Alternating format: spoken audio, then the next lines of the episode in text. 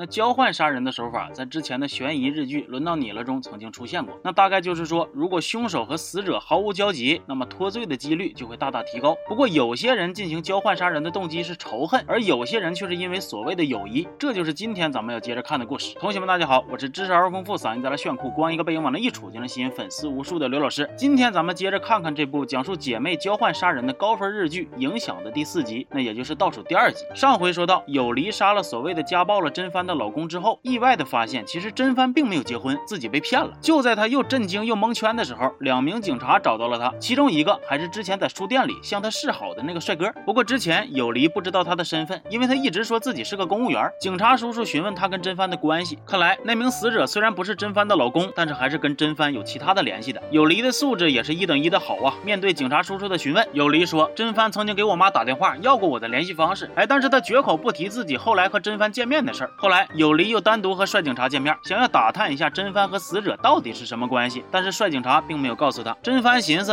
那求人不如求己，于是就自己跑去调查了。结果这不查不知道，一查吓一跳，这个死者其实是一个钉子户，公寓要拆了盖大楼，想让他搬走必须给一大笔钱。那更巧的是，这个公寓居然就是真帆名下的资产。有离一看自己这是被坑了呀，但是也没招了，毕竟人都杀完了。另一边，李子来找有离叙旧。那在这我插一嘴啊，我看有同学说这个日本人名不太好记呀，确实啊有点拗口。那我教大伙一个技巧，这仨人一个叫李子，一个叫离，一个还真烦，哎，这就好记了。话说李子来找有离叙旧，看起来婚姻生活很幸福。他说自己其实一直都把有离当朋友，所以虽然打算以后再也不见了，但是还是想来跟他正式道别。临走之前，有离软磨硬泡的让李子把这个电话号码给留下了。哎呀，都不是咱说呀，就你们姐几个啊，要么是话多，要么是仪式感太重，要不然都不能缠缠绵绵扯了这老些年呢。后来有离为了了解案情进展，又和帅警察约会，结果在等等人的时候发现帅警察居然还和李子的前男友旭芳认识。那问了一下帅警察，得知旭芳之前给他们提供过情报，目前已经脱离黑帮组织了。另外，有离还从帅警察那得知了一件事，那就是被他杀死的那个男人有老婆孩子，而他的老婆不是别人，就是李子。李子的老公当年和李子结婚以后，想要去东京发展事业，结果把裤衩子都快赔没了，从此就一蹶不振，不仅酗酒，而且还家暴。这时候，有离回忆起之前跟真帆还有李子见面的时候，他们说的话，感觉冷风从背后是嗖嗖的冒。回家家之后，想给李子打电话问问到底是咋回事，结果发现李子给他留的电话号码居然是空号。那这个事儿不能就这么拉倒啊！于是有离又连夜跑到真帆家求证，这下终于知道发生啥了。当初李子不是在家里边捡着一枚真帆的纽扣吗？现在他拿着这枚纽扣威胁真帆，让他杀了自己的家暴老公。而真帆因为和那个男人多多少少也有关系，所以如果动手的话，很容易成为被怀疑对象。于是就骗了有离，让他来动手。而真帆不让李子知道是有离杀了她老公，就是因为他他想打破他们三个这种交换杀人的循环，所以也没有把李子的住址告诉有离。但有离还是没放弃，他从帅警察那儿偷了李子的地址，然后发现李子现在已经跟之前的情人旭芳旧情复燃了。那也就是说，李子杀死丈夫的真正原因是想要重新和旭芳在一起。而有离自己目前也成为了帅警察的怀疑对象，因为他不仅和杀人案里的人几乎都有关系，而且案发当天晚上，帅警察曾经给他家里打了很多电话，但是都没人接，而他又说不出自己那个时间去哪儿了。故事回到现在，作家知美接到了一通电话，之前他曾经询问过有离工作过的书店，问问跟有离相关的事儿，但是可能是时间太久了，店员当时没想起来。现在他终于想起来了，但说出的话却让作家大受震惊。原来那个叫有离的姑娘已经去世了。哎呀，那这个讲故事的人中年有离又是谁呢？他的目的是什么呢？这一集的开头，中年有离曾经在车里边跟另一个不知道是谁的人说。大丈夫。